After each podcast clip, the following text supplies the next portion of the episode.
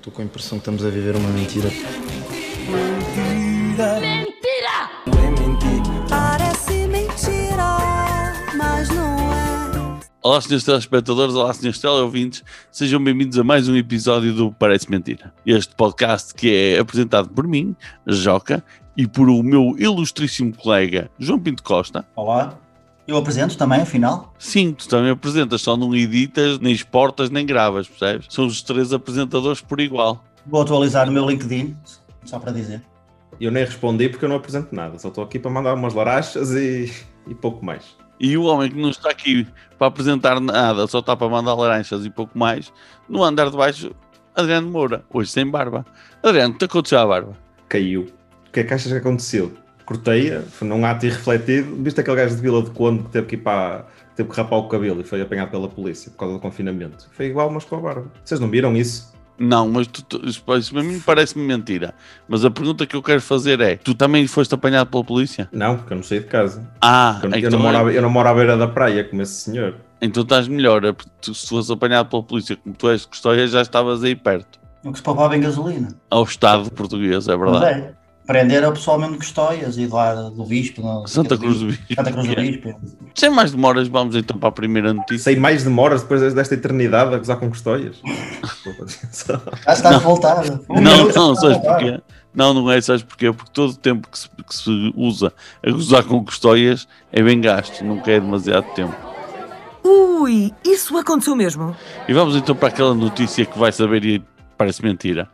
E para nos apresentar essa notícia temos João Pinto Costa. Trago então para começar uma, uma primeira notícia, eh, que ao contrário do que acontece normalmente, eh, é uma notícia que foi do conhecimento geral e que mesmo assim parece mentira. Isto porquê? Porque tenho sido bastante importunado quando ando na rua, com pessoas que ouvem o podcast a, a perguntar-me ao João e tal, eh, estas notícias és tu que inventas? Não, não sou eu que invento, as notícias aconteceram mesmo e quem tiver o Google e quem tiver internet, que acho que é 100% da população, pode ir lá e verificar a veracidade das mesmas. Esta notícia que eu, que eu, que eu trago hoje foi porque mal aconteceu, eu disse parece mentira, que foi aquele apuramento histórico, que acho que vocês também assistiram de Portugal eh, contra a França, não é? E parece mentira porque... Não, isso foi, a mentira. isso foi a final, ganhámos, João. Foi o gol do Éder.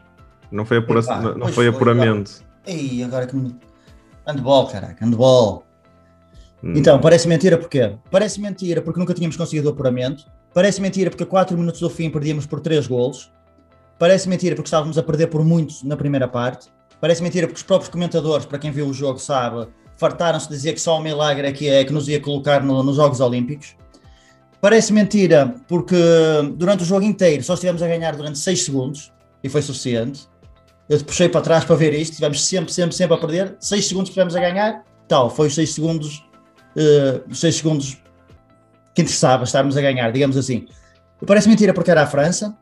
Eh, parece mentira porque mais ou menos a 14 segundos do final os árbitros marcam uma falta e eh, não param o relógio, ou seja, avança o relógio mais 2 segundos. E esses 2 segundos acabaram por ser preciosos no fim porque há um contra-ataque da França um, um ataque, um ataque da França e eles marcam o golo, só que já foi para aí tipo um segundo, um segundo e pouco depois do, do jogo acabar e foi por isso só que Portugal ganhou. Parece mentira porque o golo, o golo é épico, evidentemente, porque é um golo que é rematado com o braço que tem a tatuagem do Quintana.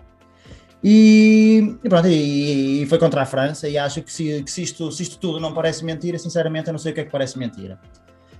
Uh, os franceses batem a bola no ataque. Portugal ganha a bola. Portugal vai para o ataque. Rui Silva no contra-ataque. Portugal marca. Portugal está em Tóquio. Portugal está em Tóquio. Portugal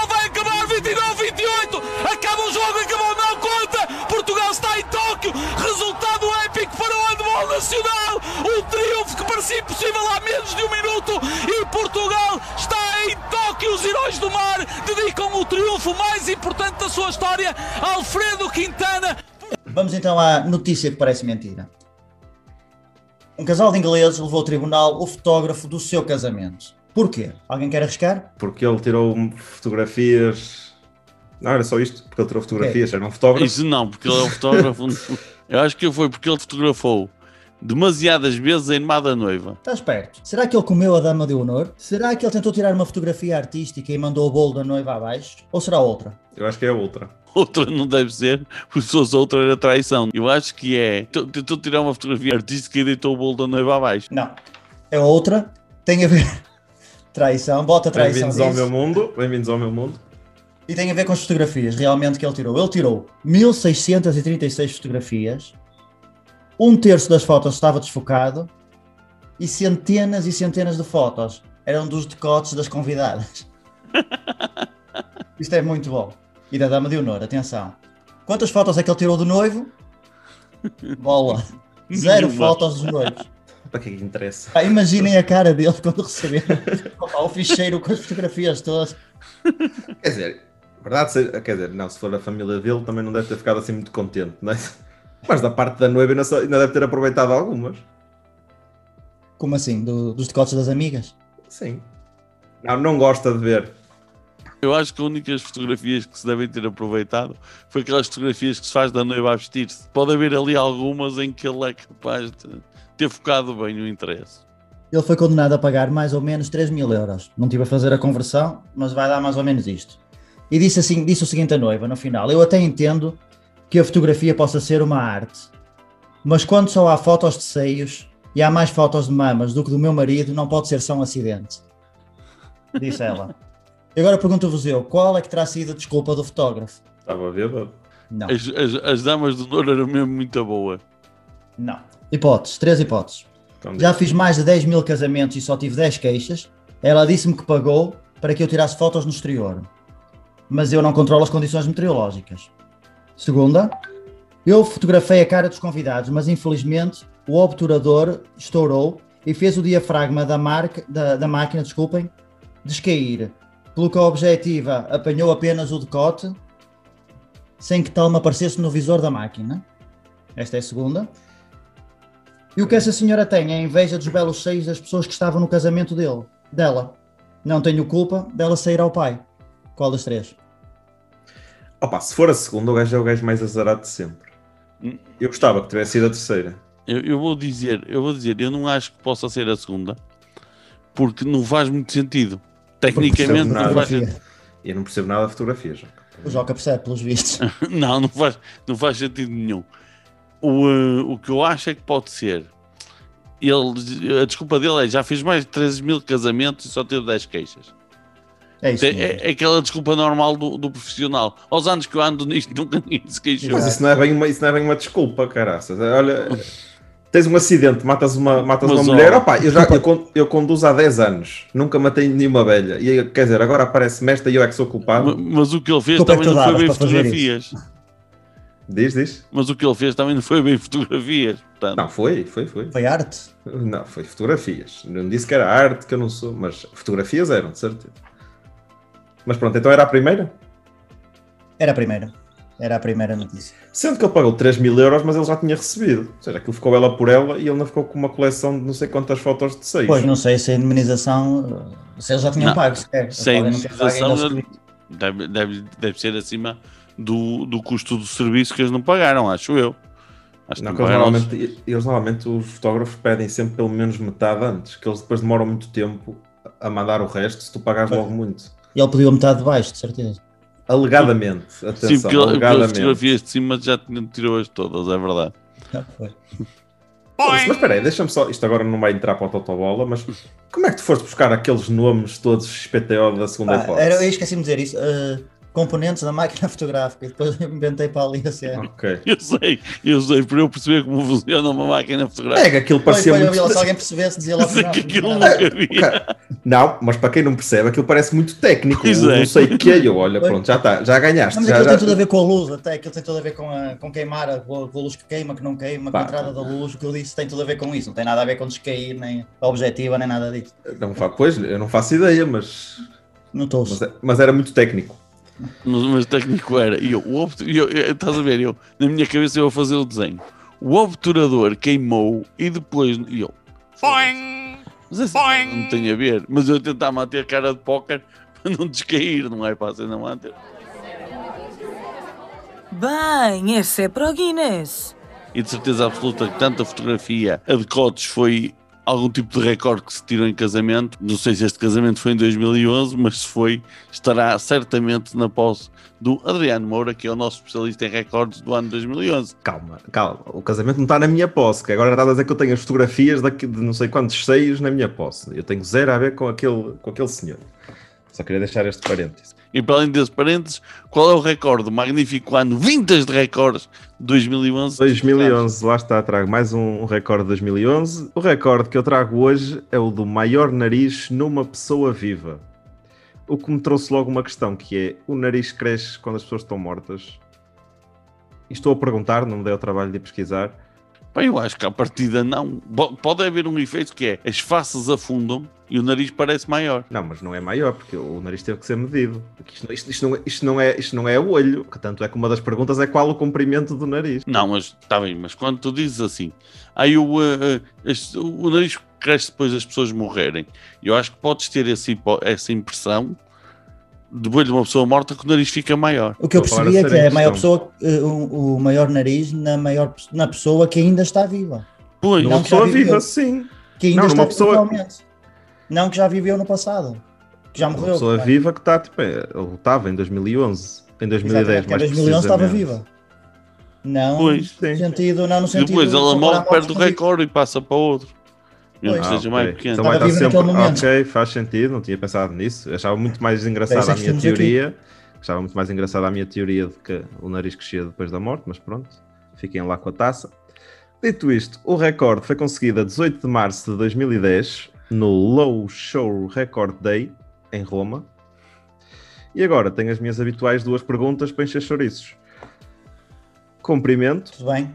Espera, espera, espera, mas comprimento de quê? De nariz ou de chouriço? Do nariz. Ah, Mas já acrescentaste mais algum comprimento ao chouriço que eu estou a, que eu estou a encher com essa pergunta. Partilha, partilha. Joca está a medir o seu nariz neste momento? mas eu vou dizer que são 8 centímetros. Não, muito mais. Vai para os 14 centímetros. 14 centímetros e meio. 14 centímetros e meio, ok, João Pinto Costa. Ganhou o Joca, quase de caras, é oi- eh, 8,8 centímetros. Só uma pergunta, ele estava com o nariz con- congestionado ou não? Não faço ideia. Nem dá Eu para que, eu sei que é relevante para o caso, porque... Ah, fica inchado, ficas com o nariz mais Não, inchado. o nariz desse tamanho tem quatro faixas para cada lado. Não tem por onde é congestionar, pelo amor de Deus. É verdade. Eh, pronto, vamos então ao nome dessa pessoa, homem ou mulher. Aqui tenho, dois, tenho duas opções femininas e duas opções masculinas. Gina Linetti, Charles Boyle, Mehmet Oriuk ou Sofia Pérez. Agora sou eu a começar, calma aí, porque o senhor chama-se Mehmet Oriuk. Obrigado e boa noite. Não, Mehmet Oriuk é o anagrama de alguma coisa, nitidamente. Nitidamente. Mehmet Oriuk é Eu um posso, ter, eu posso ter pronunciado mal o nome do senhor, Mas, mas eu vou dizer que se chama Sofia Boyle. que é, é filha do Charles Boyle e da Sofia Pérez. Sim, porque não existe nenhuma eh, Char... como é que disseste? Não existe nenhuma Sofia Boyle. É Gina Linetti, Charles Boyle ou Sofia Pérez. Charles Boyle. Não. Ganhou o João Pinto Costa, o senhor é, é turco e tem este nome, até porque as outras três são personagens da série Brook- Brooklyn Nine-Nine. Brooklyn Nine-Nine, exatamente. E é isto, ficou um 1. O recorde foi feito a 18 de março de 2010, já disse. E eu vi a fotografia e realmente aquilo está lá um senhor nariz. Vá, conta lá que eu ajudo-te. Portanto, chegamos então à parte mais interessante, pelo menos para um dos nossos espectadores, que nos contactou e nos mandou uma mensagem pelas nossas redes sociais para pedir ajuda. A nossa ouvinte é casada com um viciado em programas de assassinato. Só vê documentários da Netflix sobre psicopatas e filmes de assassinatos baseados em histórias verídicas. Será que ele tem algum distúrbio? O que é que eu posso fazer? Acho que ele tem muito tempo livre.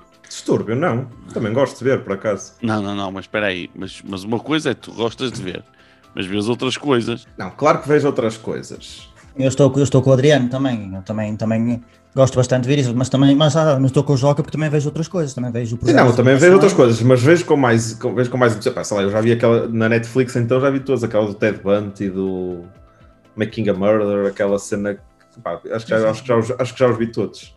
E para É o que, eu, até- o que eu até- vejo, o que eu vejo com mais, assim, mais interesse até são esses. Mas lá está, depois stand-up e assim também vejo, mas o senhor também deve ver. O que nós sabemos não é isso. O que nós sabemos é que só gosta de ver isso. Viciado. Que só gosta de ver Fala essas a coisas. palavra. O que é que eu acho? Eu acho que ela pode fazer várias coisas. Primeiro, esconder-lhe o comando da televisão. Hum, será que é seguro? Sim, eu, eu, eu se calhar, eh, o melhor conselho é não faça nada. Principalmente que o possa deixar chateado. Pois, isso também é verdade. Eu acho que é mais por aí. Mas, por exemplo, pode aproveitar que o marido vai trabalhar e põe as pilhas ao contrário no comando. O comando deixa de funcionar e enquanto ele anda ali à procura e não sei o que, ela descansa. E pode ver a novela ou lá o que ela quer. Imaginem se o homem, imaginem se o homem descobre que também dá para mudar os canais na televisão e para ligar a televisão lá. Ou Ah, para tá trocar as pilhas. não, imagina que, que ele descobre que a parte de trás do comando tem assim um- Tem umas uma pilhas, tampinha. Assim. Está bem, mas até ali descansa. Espera aí, o problema dela é ela descansar, ou seja, ela cansa-se de ver aquilo, não é um marido Sim, porque ser o um marido serial não vê killer. mais nada. Ela até tem medo que ele seja um psicopata. Ah, eu achava- mas eu achava que o problema era esse, mas não, o problema é ela, pá, aquilo também cansa, está sempre a ver a mesma coisa, eu queria ver a minha novela. Sim, Temos que ver aqui qual é a prioridade do problema, porque senão também ela também tem um distúrbio qualquer. a prioridade do Não. problema é aqui um desequilíbrio. Sim, mas ela está assustada com o facto do marido poder ser psicopata ou está assustada por não saber quem é que vai matar José Armando na novela das sete? As duas coisas. Ela pode ser viciada em telenovelas, mandou a dúvida para nós e agora vai espetar na cara do marido a nossa resposta. E para mim é isso que, é isso que acontece. A primeira coisa é, não é garantido que o problema dela seja telenovelas. Segundo, se o problema fosse quem é que matou o José Armando na novela das sete, o marido também queria ver. Se fosse quem encornou o Armando na novela das sete, aí aí sim. Não, não havia problema porque a seguir, quem, quando se descobrisse, ele matava-o. Ah, E pois, depois de mais também. três quartos de hora a O discutir sobre este assunto, nenhuma destas avantesmas conseguiu dizer nada que de facto ajudasse a nossa ouvinte. Por isso, caro ouvinte, se acha que o seu marido é um psicopata, denuncie-o à polícia, faça um curso de defesa pessoal e, pelo simples não, ponha o seu testamento e seguro de vida em dia. Obrigado por terem ouvido mais um episódio do Parece Mentira. Sigam-nos nas redes sociais em arroba em arroba João Pinto Costa e em Adriano Moura Comedy. Até para a semana. Parece Mentira é o podcast de Joca, Adriano Moura e João Pinto Costa. Os acontecimentos verdadeiros aqui relatados são pura ficção e se parecerem mentira é porque alguma coisa está a ser bem feita. Edição e sonoplastia Joca. Voz on Débora Zanha. Estou com a impressão que estamos a viver uma mentira. Mentira.